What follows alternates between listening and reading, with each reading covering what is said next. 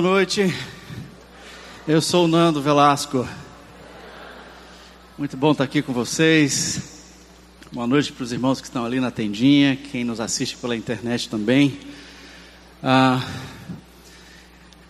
estranho, né? Eu carregar esses, esses sacos aqui. Ah, geralmente eu trago esses sacos comigo. Geralmente eu carrego isso comigo. É, é que você não percebe, você não vê. Ah, e é provável que você faça a mesma coisa. É provável que você anda carregando essas coisas para onde você vai. Tipo aquelas pessoas que acumulam coisas. Você conhece os acumuladores, aquelas pessoas que gostam de guardar aquele parafuso enferrujado que não vai servir para coisa nenhuma, e ele guarda. Vai que precisa. Então, se você tem problema com a acumulação hoje à noite, é a tua oportunidade de se libertar. Mas você, não estou falando de você, você deve conhecer alguém, né, que guarda coisas quebradas, tampa de privada, por exemplo.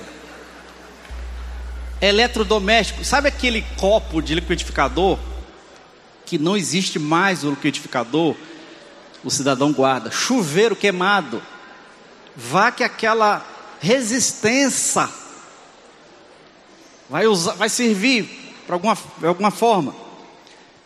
Pessoas que guardam celular sem bateria, antigo. Ou aqueles que guardam a bateria sem o celular. Existem esses, gente. Você conhece pessoas assim? Mora com alguém assim? Aquela pessoa que coleciona, coleciona não, que ele guarda, ele acumula garrafa PET, ninguém sabe para quê.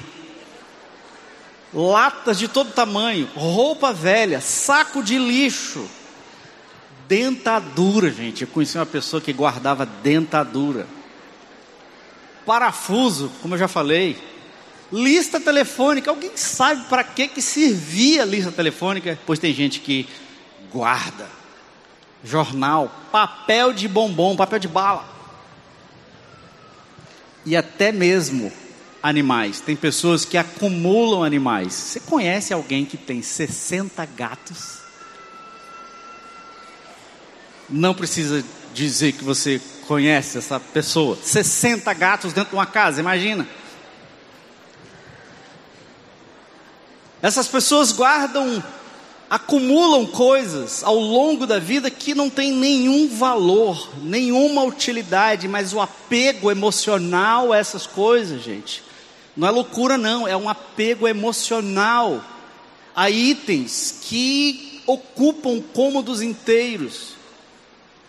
Chega ao ponto de você não conseguir ver o chão da casa, de tanta sujeira, de tantas coisas acumuladas. Você não consegue entrar numa casa. Eu já estive numa casa assim, uma senhora ah, bem idosa, doente, e ela não sabia a quantidade de animal e de rato que tinha dentro da casa dela. Você não conseguia andar sem tropeçar em alguma coisa. Ratos, baratas, animais peçonhentos, causando acidentes, doenças e o isolamento das pessoas. Isso que eu estou dizendo aqui, ah, irmãos, é reconhecido como uma, um transtorno, chamado de transtorno de acumulação, que entrou no DSM recentemente.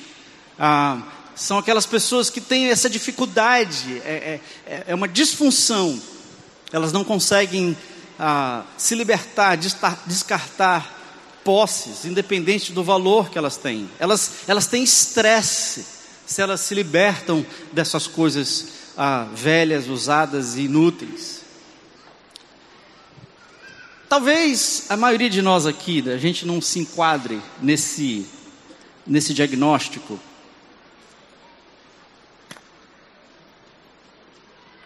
Mas a verdade é que todos nós temos a tendência de acumular muitas coisas ao longo da nossa vida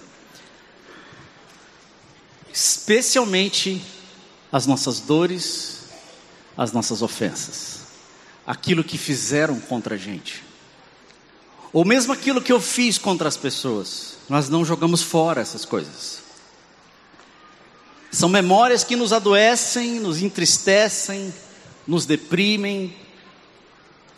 Um lixo emocional que todos nós carregamos, todos nós acumulamos ao longo da nossa vida. Nós vamos juntando coisas que nos faz sofrer, que nos faz morrer, que afastam as pessoas de nós ira, amargura, ressentimento, vingança. Eu, por exemplo, irmãos, esses dois sacos aqui representam muito bem o que eu carrego ao longo da minha vida. Eu poderia dizer, numa outra palavra, eu sou discípulo de Jesus que luta com, e eu vou dizer o que, que eu acumulo, o que, que eu trago. Eu acumulo o orgulho, eu carrego na minha vida o isolamento, a avareza, a insegurança, e nos últimos anos eu carrego depressão, dores emocionais, feridas, decepções, coisas que eu não consigo me libertar, especialmente pessoas que me feriram e que me devem e pessoas que eu ofendi, que eu feri, e eu tenho medo de, eu tenho vergonha de falar com elas. Nesse sentido, então, todos nós somos acumuladores.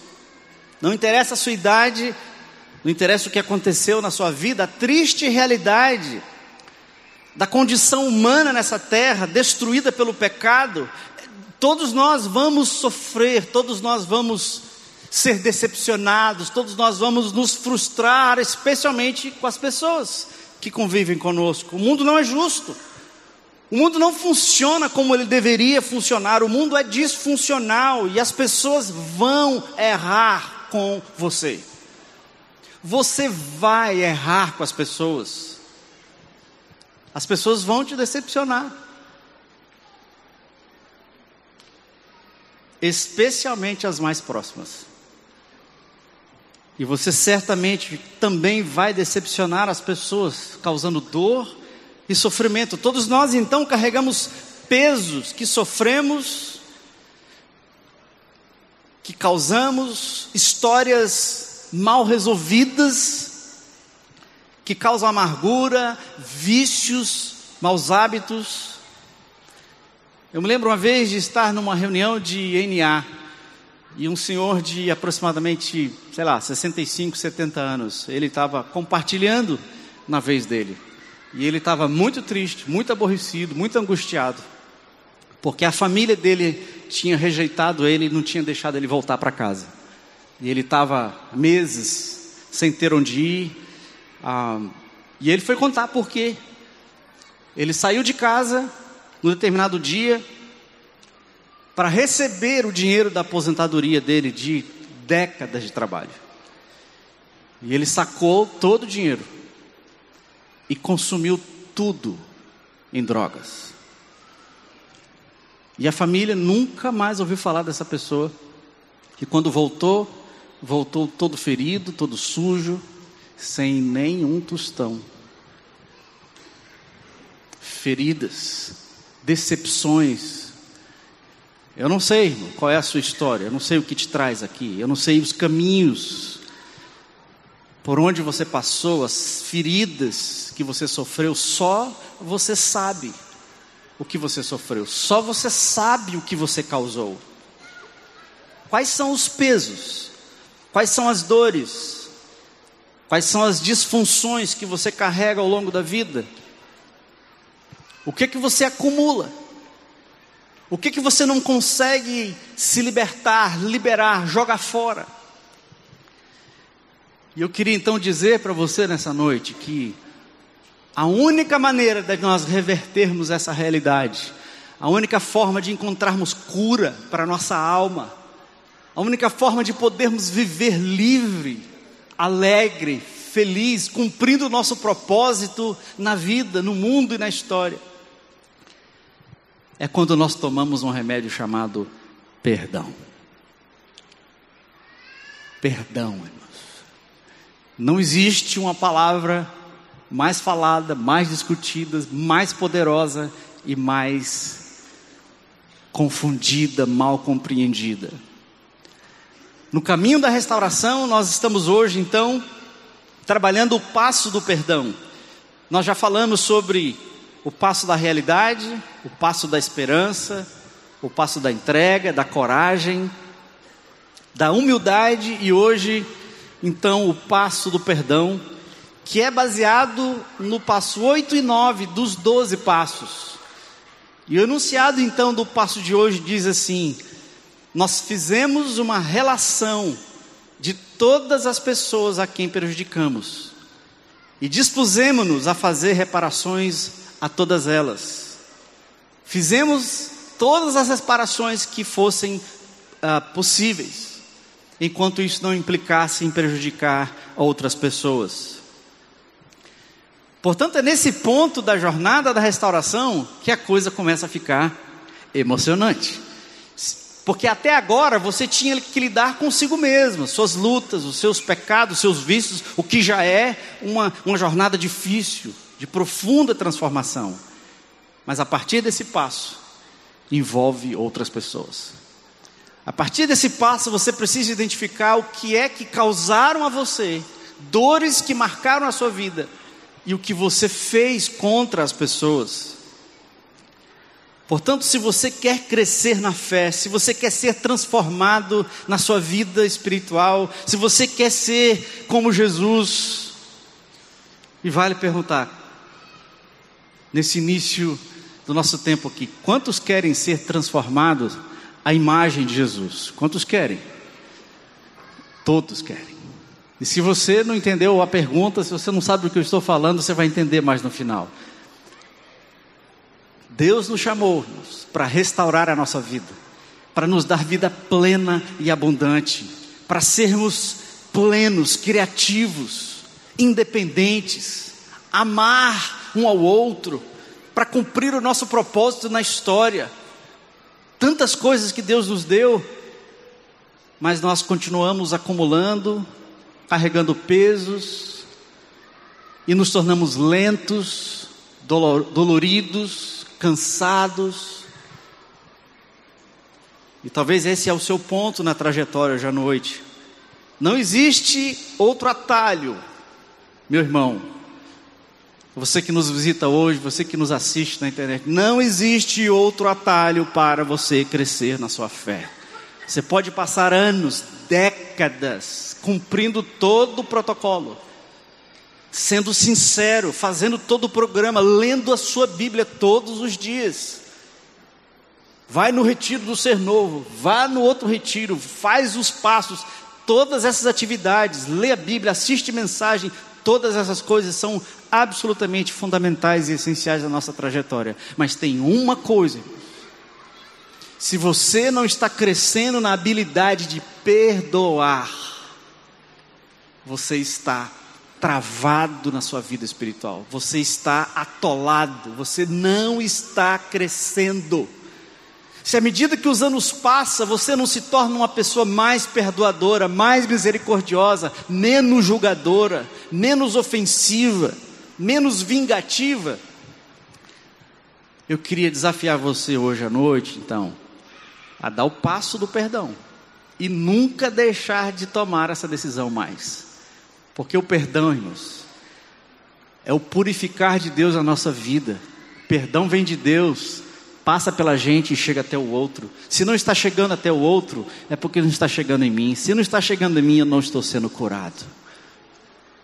Palavra de Deus. Efésios capítulo 4, um dos versículos que nós vamos usar aqui, versículo 31 e o versículo 32.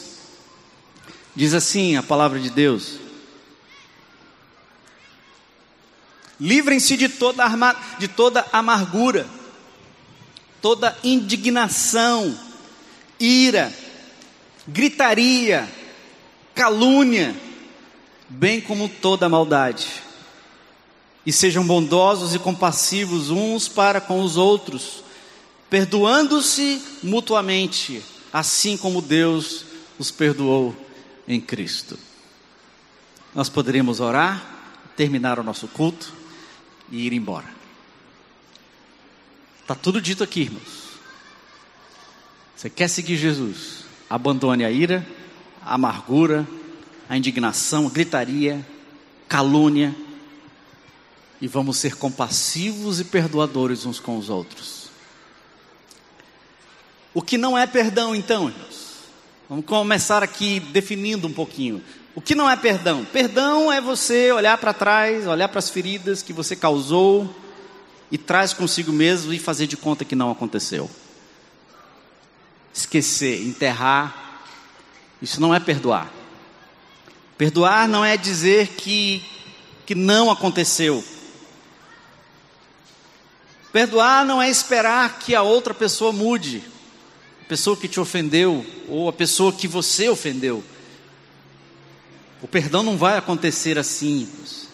O perdão depende de uma decisão, de uma postura.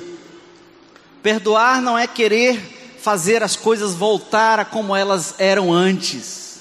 Talvez elas não vão voltar a ser como antes. Perdoar, como eu já disse, é, é, não é esperar que outro mude. Talvez isso não vai acontecer nunca, irmãos. Não fique esperando. Perdoar não é evitar as consequências daquilo que você fez. E você corre lá para pedir perdão, para aliviar a situação. Isso, isso não é perdão, isso é um outro expediente. O passo do perdão, então, tem dois lados. Eu preciso perdoar quem me ofendeu, e eu preciso pedir perdão a quem eu ofendi. O passo do perdão, então, tem esses dois lados. Tem tem esse movimento: pedir perdão e perdoar, pedir perdão e perdoar. Então, na primeira parte, desse lado de perdoar a quem me ofendeu, vamos entender um pouquinho melhor então o que é perdão. Na Bíblia, a palavra em grego para perdão é afiemi. Não sei se dá para mostrar aí, povo. Afiemi, que quer dizer enviar para outro lugar, mandar embora expelir, não guardar, deixar para trás, jogar para longe. Isso é perdão. É uma decisão que eu tomo de pegar a ofensa, de pegar a dor e jogar fora, não acumular, mas jogar fora. Não guardar, não trazer, não guardar a ofensa, não guardar a dor, não abrigar a lembrança, mas enviar para longe a dívida e liberar aquele que te deve. Então, desse lado do perdão, que é perdoar aqueles que nos devem, significa eu pego tudo aquilo que eu estou sentindo, eu pego todo o meu direito, toda a minha dívida, tudo aquilo que ficou comigo, e eu jogo fora e eu libero a pessoa que me deve. Isso quer dizer perdão. Colossenses 3, versículo 13, na Bíblia Viva, diz: Sejam amáveis e prontos para perdoar, para let it go, para desapegar. Solta, menino. Você não vai conseguir ir muito longe carregando essas coisas. Sejam prontos para perdoar, jamais guardem rancor. Jamais guardem rancor. Lembre-se que o Senhor os perdoou, portanto vocês devem fazer o que, irmãos? Devem fazer o que? Perdoar os outros. Quando nós somos ofendidos, irmãos, quando, quando alguém nos ofende, é como se alguém nos entregasse uma caixa nos empurrasse uma caixa, e dentro dessa caixa está a ofensa. Quando alguém nos fere, quando alguém faz qualquer coisa contra a gente, nos abandona, nos trai, mente, seja o que for, é como se essa pessoa deixasse com a gente uma caixa e essa caixa está, as ofensas, a dor está aqui dentro. A nossa primeira reação qual é, gente? Quando alguém te entrega uma ofensa, o que, que você faz? Você devolve. Não quero esse negócio, não. Isso é se você me ofendeu, eu faço o quê? Ofendo de volta. Essa é a nossa primeira atitude. O problema é que quando eu faço isso, quando eu devolvo a ofensa, eu devolvo com algo mais.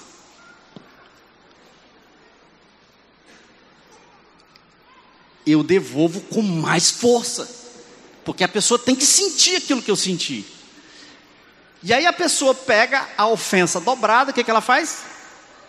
Me devolve com mais força, e eu devolvo com mais força. E nós entramos então nesse ciclo, nesse círculo interminável de ofensa, de vingança, ou quando você não devolve a ofensa dobrada, o que, que você faz?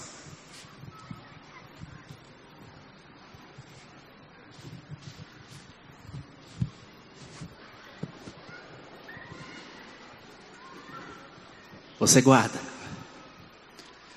você acumula. Você sente a dor e começa a alimentar uma poeirinha de amargura, de tristeza e um desejo de vingança passiva, que a pessoa sofra, que ela pague. Caminhamos então pela vida ou devolvendo na mesma moeda ou acumulando tudo aquilo que fizeram contra nós: tristeza, ódio, amargura. Mas o caminho do perdão, irmãos, é liberar a ofensa, é mandar embora, é deixar a cobrança, a demanda, é soltar o pescoço da pessoa que te ofendeu. Você vai ter que me pagar. Eu não vou soltar você. Isso pode ter acontecido há 10, há 20 anos atrás, mas você continua esmagando o pescoço da pessoa que te deve, que te feriu. É assim que nós fazemos, irmãos. Primeiro passo, então, eu preciso reconhecer o que, é que eu faço com a ofensa. O caminho do perdão é mandar embora a ofensa, deixar a cobrança, liberar a dívida e libertar o ofensor. Porque, por outro lado, irmãos, não perdoar, não lançar fora, significa viver no passado, e você fica preso no passado e não vive o presente. Você não desfruta o presente, porque a amargura, a tristeza, aquilo que você está carregando, se você não se liberta disso, você não vai conseguir encontrar a cor do viver, a alegria de viver, vão roubar a sua alegria, você vai se tornar uma pessoa amargurada, e a Bíblia diz que a amargura contamina as pessoas que estão ao nosso redor. Você sabe o que é isso? Uma pessoa irada, amargurada, ranzinza, ninguém gosta de ficar perto. Não perdoar, não lançar fora, significa ser destruído pelo veneno do ressentimento e da amargura. Irmãos. Em Jó capítulo 18, versículo 4, Jó diz: Com a sua raiva, você está ferindo quem? Você está ferindo a si mesmo. Isso que é o pior, você se fere e não atinge a pessoa que te ofendeu. Você não consegue, não tem como. Você pode estar carregando uma ferida, uma lembrança, uma tristeza, coisa que só você viveu. Enquanto nós falamos aqui, irmãos, da necessidade de lançar fora, de forma alguma nós estamos minimizando a sua dor, a tristeza e aquilo que só você sabe. Só você conhece a dor. Parece leviando. Ah, é, perdoa, deixa. É só liberar.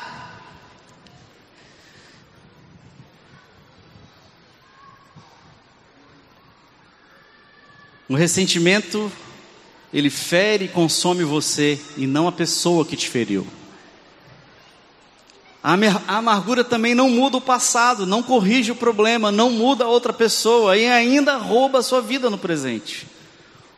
O doutor Macmillan, em seu livro, ele diz que a culpa e a amargura trazem consequências físicas e emocionais terríveis, como a depressão, o estresse, a fadiga e até o esgotamento, o cansaço durante o dia.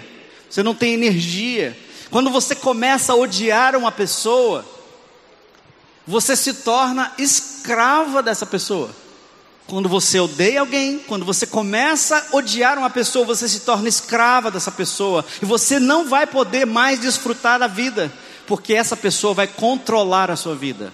Não interessa há quantos anos isso aconteceu, não interessa se foi hoje à tarde. Você começa a alimentar a ira e a amargura contra alguém, essa pessoa vai controlar a sua vida. Ela pode estar a quilômetros de distância mas os seus pensamentos de vingança serão uma tortura interminável. Você realmente se torna escravo de todas aquelas pessoas que você odiar. Ficar pensando naquela, naquele ex-namorado, na ex-namorada, no ex-marido, na ex-esposa, naquele assaltante que te feriu, naquele motorista irresponsável que ceifou alguém da sua família, naquele abusador que marcou a sua vida para sempre, aquele professor que te envergonhou, ou mesmo aqueles pais que nunca disseram que amavam você. Eu não sei quais são as dores, as cicatrizes e as marcas que você traz. E num ambiente como esse, É absolutamente certo que todos nós trazemos, acumulamos mazelas, dores que roubam a nossa vida. E o que Jesus está dizendo para você é perdoe para o seu próprio bem, porque você vai morrer se você não fizer isso. Quando você foca naquela pessoa que te traiu, naquela pessoa que te abandonou, os sentimentos serão acumulados e vão sugando as suas energias e prolongam a ferida da sua alma. Então, meu irmão, minha irmã, para o seu próprio bem, perdoe aqueles que te feriram. E você pode perguntar, uma vez na sua cabeça você está aí agora, perdoar? Assim? Simples assim? Né? Eu vou ficar aqui com a dívida, eu vou ficar aqui com a ausência, aquilo que aquela pessoa me tirou. Uma amiga nossa, ah, frequentava a nossa igreja, uma jovem, 19 anos, saiu com os amigos, banco de trás, sem cinto de segurança, taxista avança o sinal e bate exatamente onde ela estava sentada. Ninguém sofreu nada. Ela é tetraplégica hoje. Teve que refazer toda a sua vida toda uma história que está sendo recontada, com os pedaços que ficaram, ela está construindo a sua vida. Como assim perdoar? E aquela pessoa sai ilesa, vai embora na boa, enquanto eu sofro as consequências, enquanto eu fico com a dívida, com a tristeza, o prejuízo, a dor da traição. Isso não faz o menor sentido. A pessoa tem que pagar, vai ter que sentir o que eu senti, tem que ser punida, tem que aprender a lição. Esse é o nosso coração, irmãos. E isso é legítimo, porque nós clamamos por justiça. Deus nos criou para viver num universo justo, um universo chamado Shalom, onde todas as coisas são perfeitas e plenas. Mas o mundo não é um lugar justo, nós não somos justos. E a gente fica então muitas vezes tentando fazer a justiça. Essa é a lógica da vingança. Nesse mundo injusto, a nossa alma grita por justiça. O problema é que eu não tenho como exigir, como fazer essa justiça acontecer sem repetir exatamente o mesmo mal que foi feito. E aqui é onde a gente se encontra muitas vezes. Eu não posso exigir, eu não posso matar, eu não posso estrangular, eu não posso fazer justiça. E aí eu guardo a amargura. O problema da violência, problema da vingança, irmãos, é que ela nunca satisfaz. Ela nunca satisfaz a justiça, mas só aumenta a ofensa num círculo interminável. E a vingança, ela destrói não só a sua vida, mas ela destrói o seu casamento, a sua família, despedaça famílias inteiras, sociedades inteiras, nações inteiras. Aliás, se você está pensando que vai passar o Natal na casa da sua família, eu diria para você refazer os seus planos depois das últimas eleições. Você acha, depois da briga, do pau que você quebrou na internet com seus familiares, principalmente, você acha que você vai sentar e comer o peru agora, tudo de boa, na paz? Vá fazer o teu programa. E dependendo dos amigos que você ofendeu, meu amigo, vem para a igreja assistir o culto. E pedir perdão. Como assim liberar a pessoa? A vingança, mas ela nos ilude, fazendo crer que nós podemos corrigir as coisas, destruindo o mal, repetindo o mal. É só o que nós vemos na literatura, irmãos, é só o que nós vemos no cinema. E a gente fica assim, é, aquele cara tem que levar um tiro mesmo. Ah, se eu tivesse uma arma. Ah, se eu pudesse. A literatura, a cultura, o cinema, a sociedade, desde que o homem caminha na face dessa terra, irmãos. O ódio, a vingança e a violência têm sido o motor que move a humanidade. Mas Jesus Cristo nos mostra um outro caminho. Jesus Cristo nos mostra um outro caminho, irmãos. A sua vida e a sua morte na cruz nos diz que o caminho não é devolver a ofensa, mas jogar para longe, perdoar a força que foi derramada na cruz e na ressurreição, irmãos, não é a força da vingança, não é a força da ofensa, é a força do perdão. E é por isso que você está sentado aqui hoje à noite, porque o perdão de Jesus chegou na sua vida. Se você não estivesse sob o perdão de Jesus, aonde é que você estaria hoje? Se você não tivesse pedido perdão, se você não tivesse reconhecido quem você é e sido coberto pela graça de Deus, o que teria acontecido com você? A história da cruz conta uma outra história, mas diferente do que a história da humanidade diz. A história da cruz diz o seguinte: aqui termina a violência, acabou a violência, acabou a ofensa, acabou, está consumado. Jesus na cruz, ele tirou a dor e a vingança e a vergonha e a culpa de circulação. Ele colocou em andamento uma nova força muito mais poderosa, muito mais transformadora, que é a força do perdão, a força da graça e a força do amor incondicional. É por isso que você está aqui nessa noite, por causa da força do amor de Jesus e do perdão que foi liberado através da cruz. Você não precisa mais viver com medo, você não precisa mais carregar as ofensas, as dores que te matam, que te angustiam, a ira.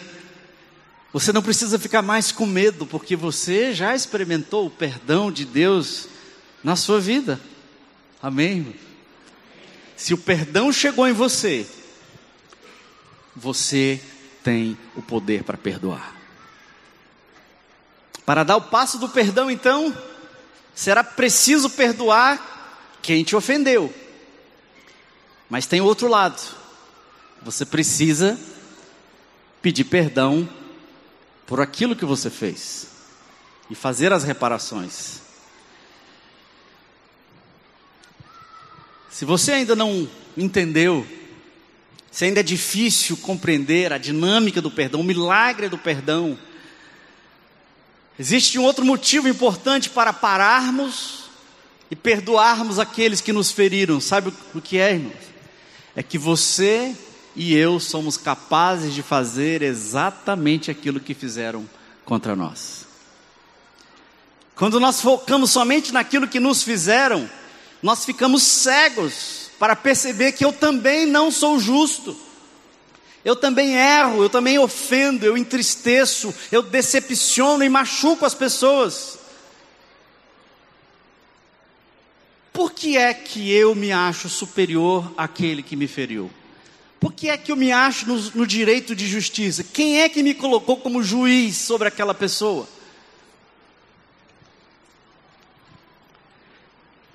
Esse então, irmãos, já não bastasse um peso que você carrega, o peso das dores, da amargura, da ofensa, você também carrega a dor que você causou na vida de outros.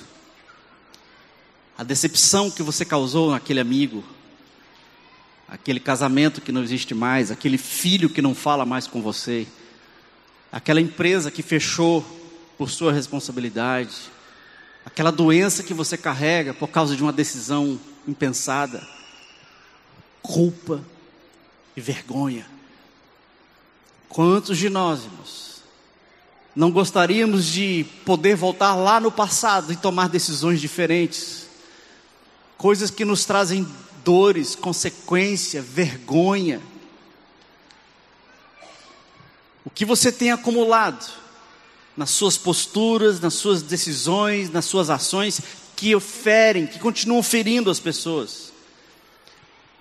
Então, talvez a gente tenha achado que perdoar quem nos ofendeu seja difícil, lançar fora a dívida, a, a ofensa, libertar a, as pessoas. Mas e sobre você? E as dívidas que você tem contra as pessoas? E as dores que você causa nas pessoas que você mais ama? Você não gostaria de receber perdão e graça? Mais difícil do que perdoar, irmãos, é olhar para si mesmo e reconhecer que você não é melhor do que aquele que te ofendeu. Muito mais difícil, irmãos. A nossa dor a gente sente.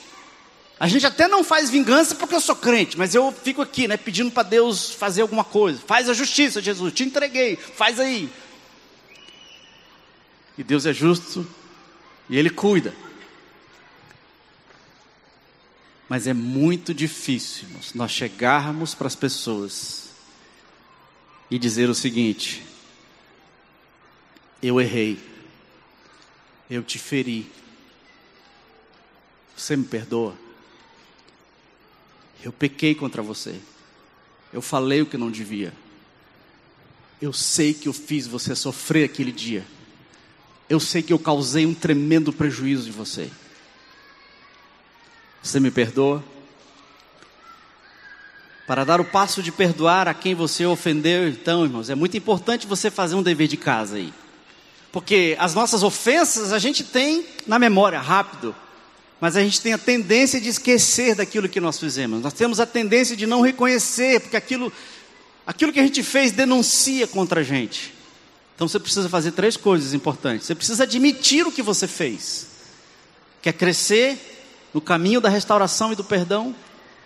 O outro lado da mesma moeda é: o que é que você fez contra aquela pessoa? O que é que você fez que ofendeu, que decepcionou, que feriu aquela pessoa? Feriu emocionalmente, mentalmente, emocionalmente. Pensa nos seus colegas de trabalho. Pensa na sua família. Pensa nos seus amigos, pensa nos seus pais. Segunda coisa, é pedir perdão para aquela pessoa.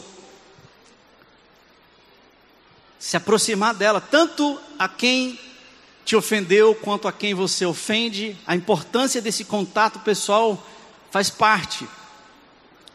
Pedir perdão, e aqui uma coisa importante a esclarecer: Pedir perdão não significa demandar da pessoa, exigir ser liberado da minha dívida.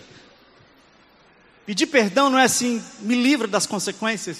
Não é isso, irmãos. Pedir perdão, você está pedindo, você está se humilhando, reconhecendo o que você fez, e você pede o perdão no sentido de restabelecer a paz, quem sabe até o relacionamento Mas uma outra parte importante de pedir o perdão é fazer reparações, é se dispor a repor aquilo que eu fiz, a compensar a dívida, a dor que eu causei. Pedir perdão então não é se esquivar do dano, mas reconhecer a dor que você causou ao outro. E o outro tem o direito de dizer: eu, eu não sei que eu, eu não sei se eu quero te perdoar eu, eu não consigo. E você tem que se dar por satisfeito porque você fez a sua parte. Você se humilhou, você reconheceu o que você fez e você se dispõe na medida do possível a fazer reparações, mas você não pode arrancar, você não está exigindo perdão. E aí você assume a responsabilidade pelo que fez, mudando o seu comportamento, porque você recomeçou um processo, perdão é um processo, irmãos que pode demorar muito tempo. Para perdoar, para pedir perdão àqueles que você ofendeu, você admite o que você fez contra a pessoa, você faz uma análise, você olha para o seu coração, você pede perdão pessoalmente na medida do possível e você assume a responsabilidade pelo que fez, se propondo a fazer reparações. Então, o caminho do perdão, irmãos, não é um caminho rápido, um botão que você aperta é um processo longo, é o caminho estreito, é a, é, é, é a, estrada menos percorrida. Você não vai ver isso em novelas, você não vai ver isso em filmes, você não vai ver isso no seu lugar de trabalho, você não vai ver isso no trânsito, você não vai ver isso no condomínio. Já viu uma reunião mais desastrosa do que reunião de condomínio? Você quer provar o quanto que você está crescendo no perdão e na graça? Vá na reunião do seu condomínio. Jesus, eu não vou, eu não sou espiritual assim. Caminho estreito é o caminho do perdão, irmãos. Isso pode ser longo, pode ser desconfortável, mas é o único caminho que vai trazer cura para a sua alma. Esse é o poder do Evangelho, irmãos. Então, o que fazer para perdoar e pedir perdão? Primeira coisa, você precisa fazer uma lista. Você precisa listar quem são as pessoas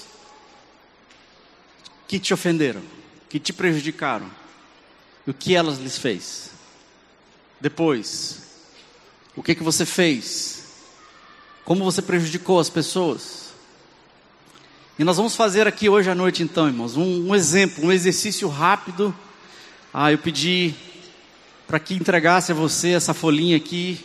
Se você não fez nenhuma anotação ainda, nós vamos ter aqui um momento rápido durante o culto para você fazer esse exercício. Mas deixa eu explicar um pouquinho ainda ah, para a gente então ter esse momento.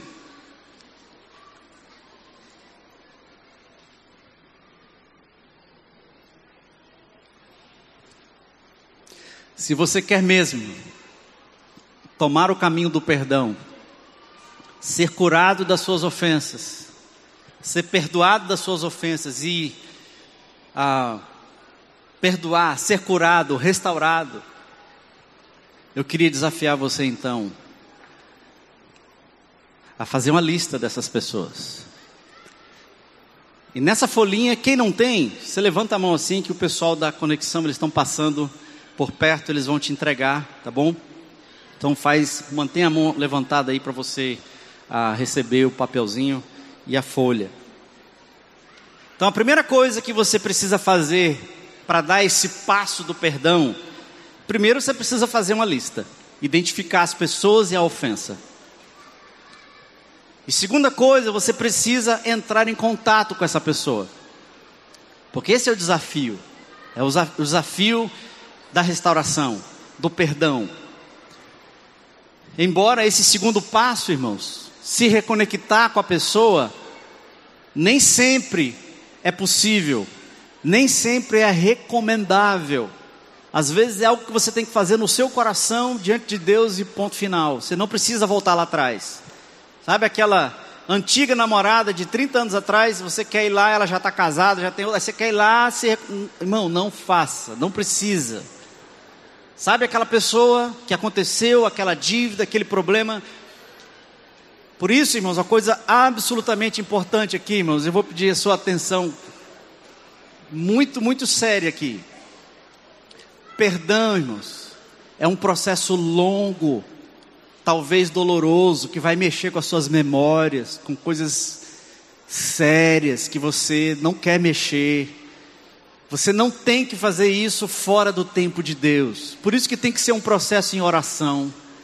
Você precisa caminhar com amigos, com irmãos. Não ande sozinho. Sozinho não pode, irmãos. Você vai se machucar. Você precisa, faz o grupo de passos, participa do CR, participa de um GR. Não ande sozinho. Se você quer crescer na sua jornada espiritual, ser transformado, o perdão é um caminho in, inegociável. Mas pegar o caminho do perdão sozinho, sem irmãos, sem amigos, sem mentores, eu diria, é muito perigoso, irmãos. Então, antes de você dar o segundo passo, ou seja, entrar em contato com as pessoas, que Deus te levar, que Deus te mover, primeiro esteja em oração. Depois, não faça isso sozinho. Converse com amigos, conselheiros, pessoas que ajudem você a discernir o que fazer. Tá bom? E não dá para a gente abrir todos os detalhes aqui. Se você participa ah, do CR, você tem lá várias lições e padrinhos e todo um processo que te ajuda. Eu recomendo fortemente, ah, ah, ensinando no CR, participe de um GR. É absolutamente importante. Então, a primeira lista que você faz, irmãos, e você vai ver aí no seu papelzinho que são três quadrinhos. E eu vou sugerir que você comece pela lista três. Pessoas que me prejudicaram. Depois, lista dois. Pessoas a quem eu prejudiquei. O que, que você vai fazer aqui? Escrever o nome da pessoa. Se você quiser, se sentir confortável.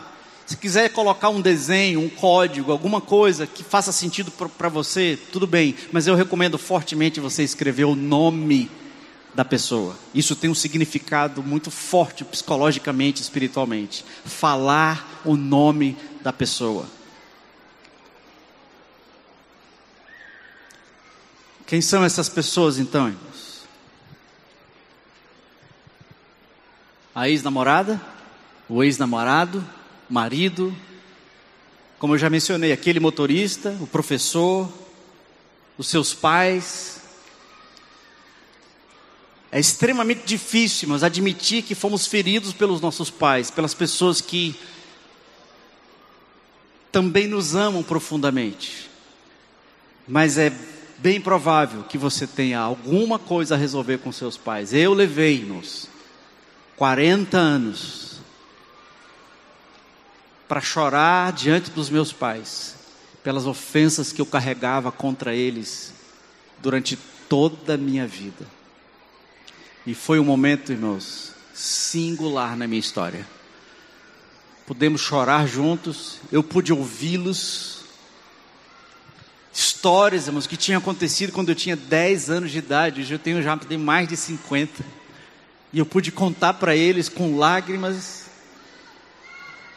e eles, com lágrimas também, pedirem perdão, filho. Eu não sabia que você estava vivendo isso.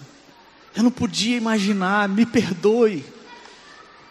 Eu pude ver a humanidade dos meus pais, a limitação dos meus pais. E várias outras histórias que eu poderia contar aqui, nós não temos muito tempo. Então, a lista 3, irmãos. Lista 2, nós vamos ouvir uma música. Ah, enquanto você tem esse tempo aí de oração e discretamente encorajo você a escrever o nome dessas pessoas e quem sabe aquilo que eles fizeram contra você.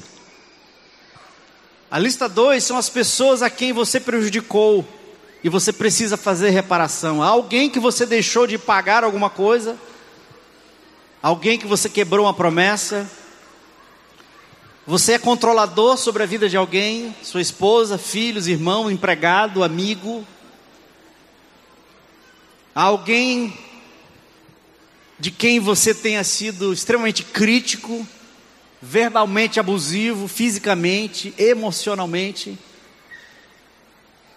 Alguém que você não tenha demonstrado gratidão, não tenha dado atenção, tenha sido desleal, tenha mentido. Lista 3 e lista 2. Tire esse tempinho aí para você anotar o nome dessas pessoas, se você quer trilhar o caminho do perdão. Boa noite, igreja.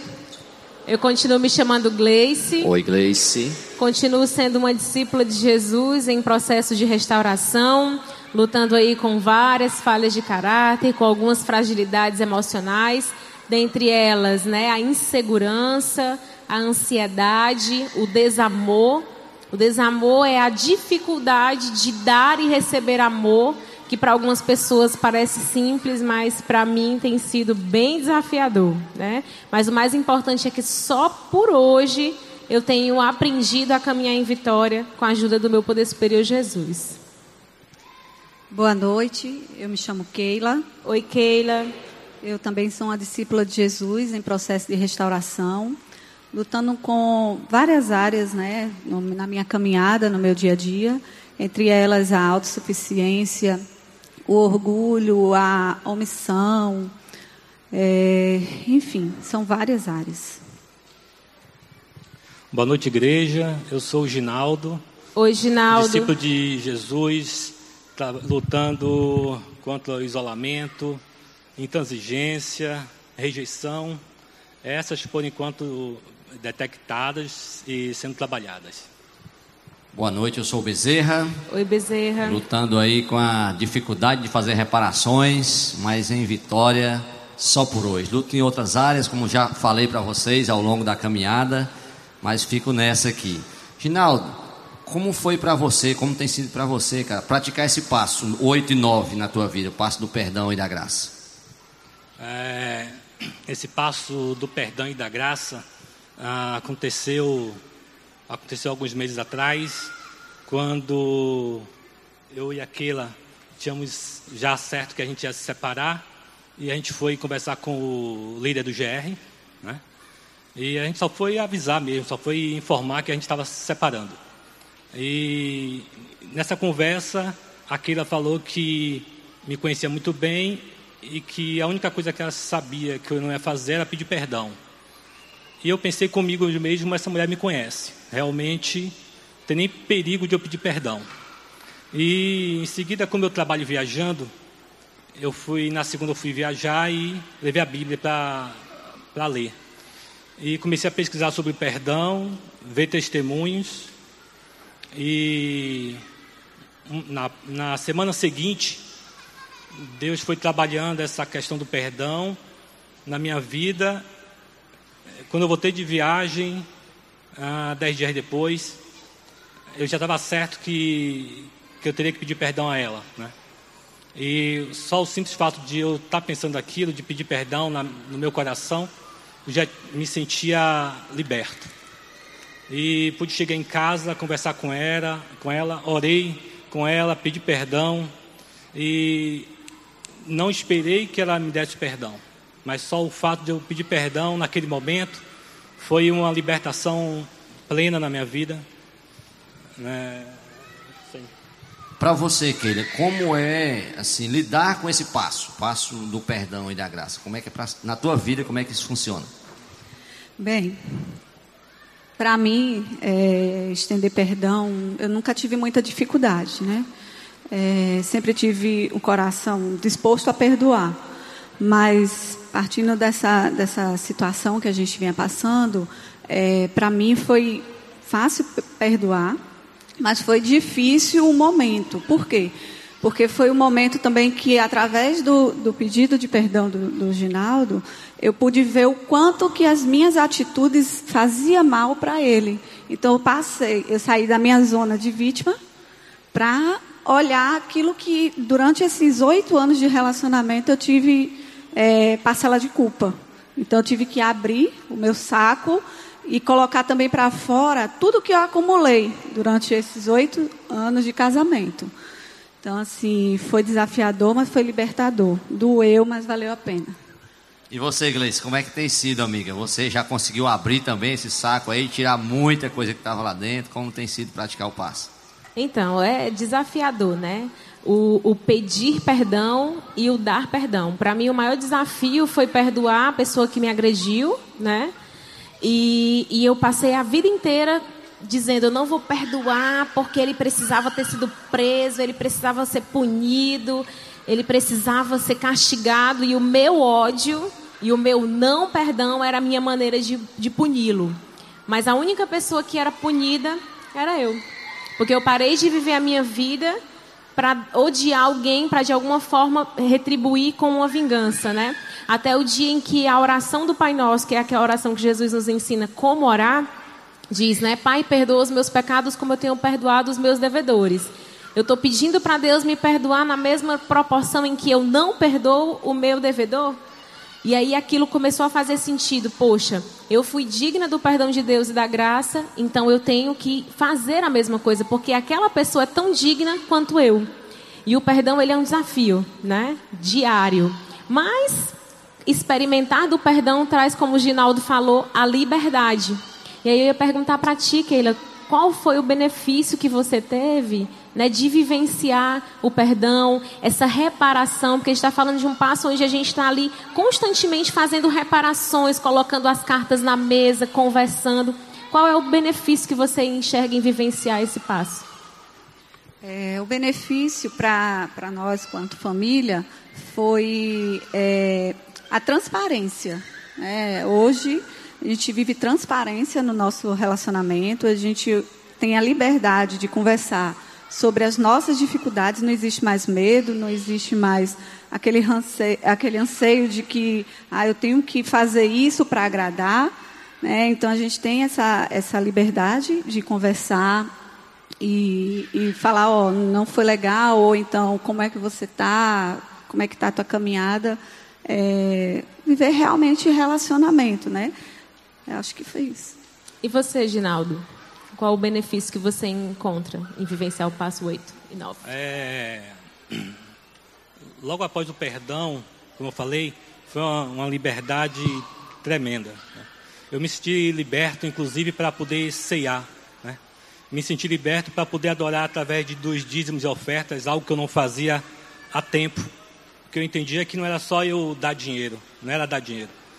Ah, a gente também, como ela, falou, a gente pôde eu hoje falo para ela das minhas dificuldades, das minhas carências, é, e tem sido libertador também, porque eu pude participar de um. Estou participando do grupo de CR, 12 Passos, algo que eu já vinha relutando há cinco anos, seis anos. E tem um grupo de pessoas maravilhosas que tem me ajudado na partilha. Né? E alguns anos atrás eu acharia impossível participar desse grupo de 12 Passos.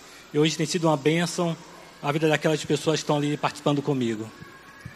E você, Bezerra, os benefícios? Para mim, um, o benefício, quando eu olho, principalmente na reparação que eu precisei fazer com a minha esposa, é hoje eu poder pedir ajuda para ela. Até então, como eu não, não tinha pedido perdão, não tinha liberado perdão, então eu tentava guardar aquilo só para mim.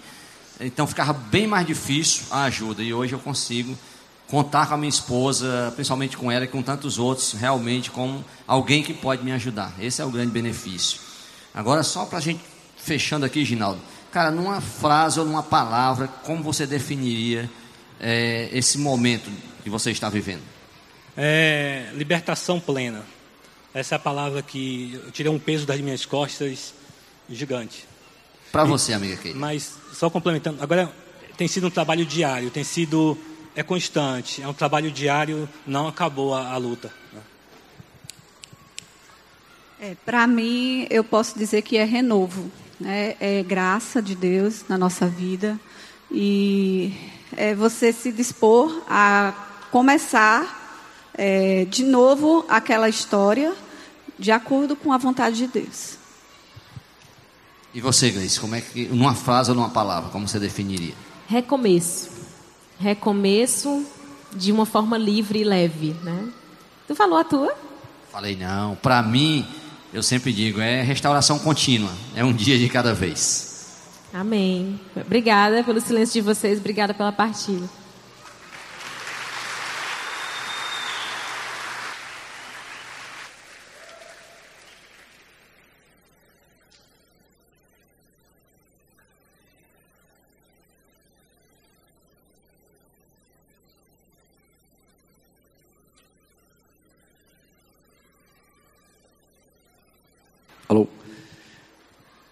Histórias reais, vidas sendo transformadas. Você quer trilhar esse caminho do perdão? Você quer trilhar esse caminho do perdão? Quer experimentar essa transformação? Tem mais uma lista que você precisa preencher. A lista 1. Um. Quem é a pessoa que você mais prejudica se não tomar o caminho do perdão? Quem é a pessoa que você mais prejudica?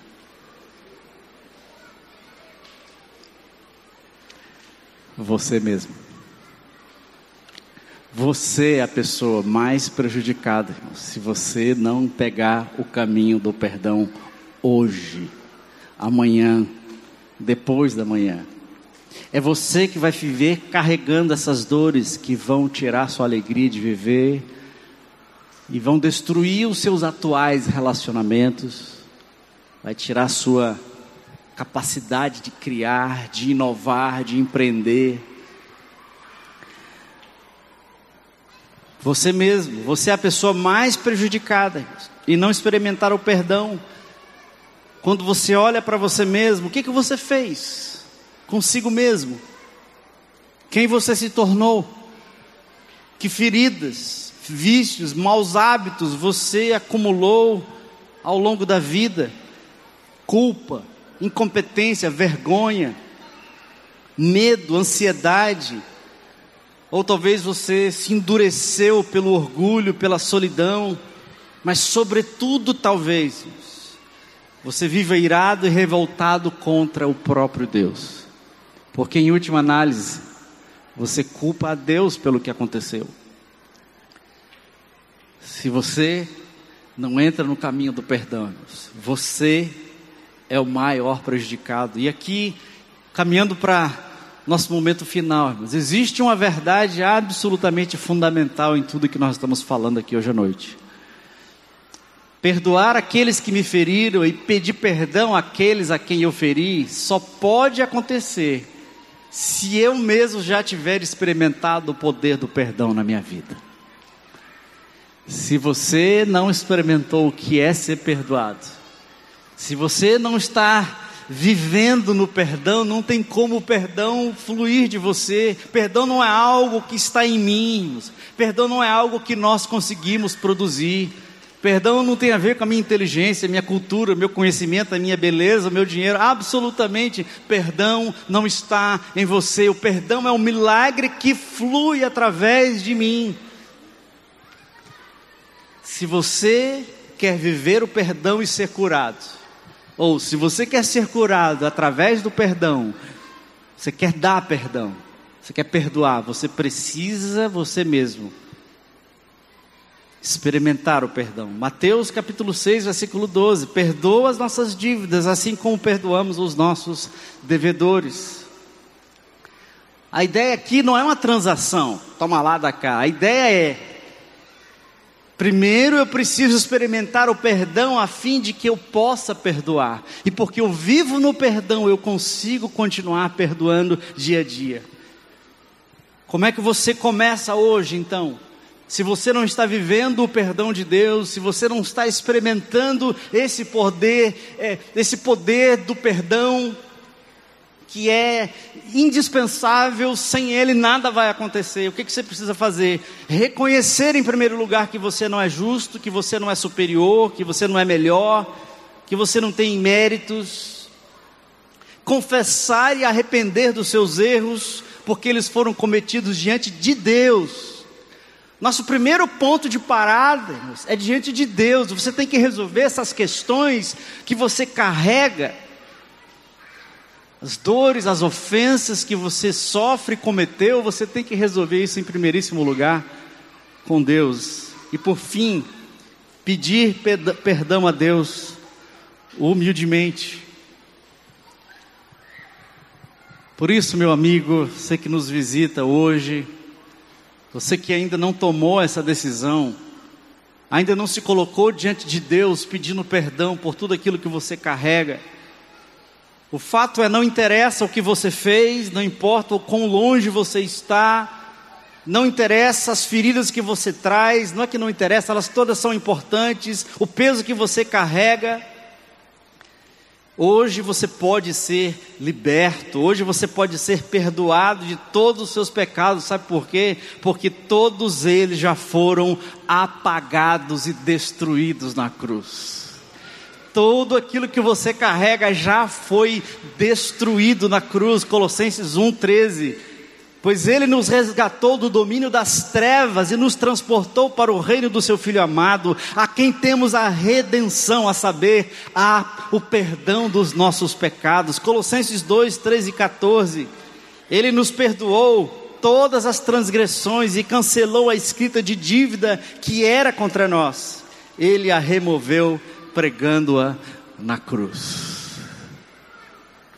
Se você ainda não tomou essa decisão por Jesus, se você ainda não pulou no, no braço de Deus, nos braços do Pai, recebeu o perdão, a pergunta para você hoje à noite, você que ainda não aceitou a Jesus como seu Senhor, o seu Salvador, o seu curador, o seu perdoador, você gostaria de depositar seus pecados na cruz. Quem gostaria de, pela primeira vez, entregar os seus pecados a Jesus, aceitando a Ele como Senhor da sua vida? Levante a sua mão. Levante a sua mão. Você está cansado. Você está cansado de carregar dores, ofensas, tristezas, você está cansado, ferido, e você quer entrar nesse fluir do perdão, você quer experimentar a graça de Deus na sua vida, eu pediria para você então, se você não levantou a mão ainda, tome essa decisão hoje à noite. Pare de carregar essas coisas, essas feridas, essas dores, essas ofensas. Basta uma decisão. Basta você confessar no seu coração, Mateus 11, 28 e 29 Jesus está dizendo assim: Venham a mim todos os que estão cansados e sobrecarregados, e eu, vos, eu lhes darei descanso. Tomem sobre vocês o meu jugo e aprendam de mim, pois sou manso e humilde de coração, e vocês vão encontrar o que? Descanso para as suas almas. Alguém mais gostaria de encontrar descanso para a sua alma? Eu queria te convidar a vir à frente. Vem à frente. Traga esse papelzinho que você escreveu e nós vamos colocar aqui caixas. Cadê o pessoal da conexão? Põe aqui as caixas. Simbolicamente, você pega tudo isso aí que você escreveu, as pessoas, as mágoas, as dores. Simbolicamente, você coloca nessas caixas aqui, como se você estivesse se colocando diante de Deus. E agora, porque você foi perdoado incondicionalmente, você tem condições de perdoar incondicionalmente. Porque você foi perdoado, você que está aqui hoje à noite, filho de Deus, já perdoado, você foi perdoado sem nenhuma condição. Quando você nem confissão você tinha feito, nem reconheceu, você foi perdoado. E você hoje, como filho, você pode perdoar incondicionalmente. E o outro desafio que eu queria fazer então agora é para você que já experimentou o perdão de Deus, para você que já anda com Jesus. Você que já teve os seus pecados e ofensas destruídos na cruz, você já experimentou o que é ser livre. E ao longo da vida, infelizmente, nas experiências, nas dores, no sofrimento, a gente começa a se achar justo, a gente começa a se achar melhor, a gente começa a julgar os outros. E a gente para de se ver como pecador, como pessoas que precisam dia a dia viver no perdão. O perdão de Deus parou de fluir da sua vida porque você parou de andar no perdão, você parou de, de, de viver na graça, você parou de se ver como pecador, como alguém que precisa do perdão todos os dias. E sabe o que aconteceu? Lentamente, meu irmão. A gente começa a carregar e acumular as decepções, as frustrações na nossa vida, e como consequência, o, o perdão não flui mais. Eu queria então desafiar você, e alguns irmãos já estão fazendo isso. Se você quer novamente deixar na cruz todas as ofensas que você carrega, todas as dores, e você quer perdoar de novo. Eu queria desafiar você a vir à frente e simbolicamente se livrar desse peso e ser livre novamente. Quem quer ser livre? Quem quer ser perdoado? Quem quer perdoar? Se você está tomando essa decisão, vir à frente é um ato simbólico. É como se você estivesse dizendo: Hoje eu vou depositar esse peso na cruz. Hoje eu vou recomeçar. Hoje eu quero experimentar novamente o perdão de Deus na minha vida. Vindo à frente, depositando aqui esse papel. Nós vamos, irmãos, fique tranquilo, nós vamos estamos cuidando com o que você está escrevendo aqui. Nós vamos queimar isso simbolicamente durante a semana, como se tudo isso tivesse sendo novamente destruído diante do poder da cruz. Tome a decisão hoje. Entregue de novo, recomece. Como nós vimos aqui na história do casal, comece de novo. E se a pessoa que você escreveu está aqui, não vá embora sem falar com ela. Se é durante a semana, você precisa ligar. De novo, procure os seus mentores, as pessoas que caminham contigo. E por fim, mesmo que você não esteja trazendo aqui, eu sei que é uma decisão que você já tomou, é um caminho que você já está trilhando, ou você está pensando, você está querendo fazer isso, continuar fazendo isso na sua vida com mais calma, mas eu queria convidar todos agora. E a pergunta que eu faço para você, cadê o, cadê o Rafilski? Puxa aí. Nós vamos cantar uma última música.